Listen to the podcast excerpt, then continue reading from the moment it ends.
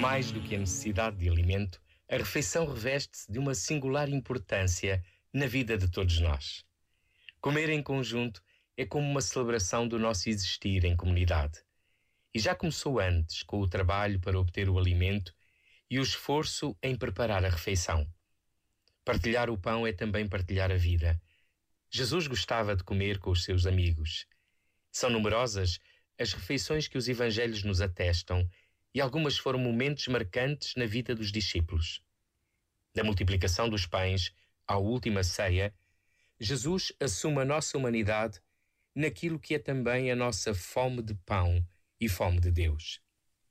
Como nos comprometemos com a fome e sede de justiça no mundo. Este momento está disponível em podcast no site e na app da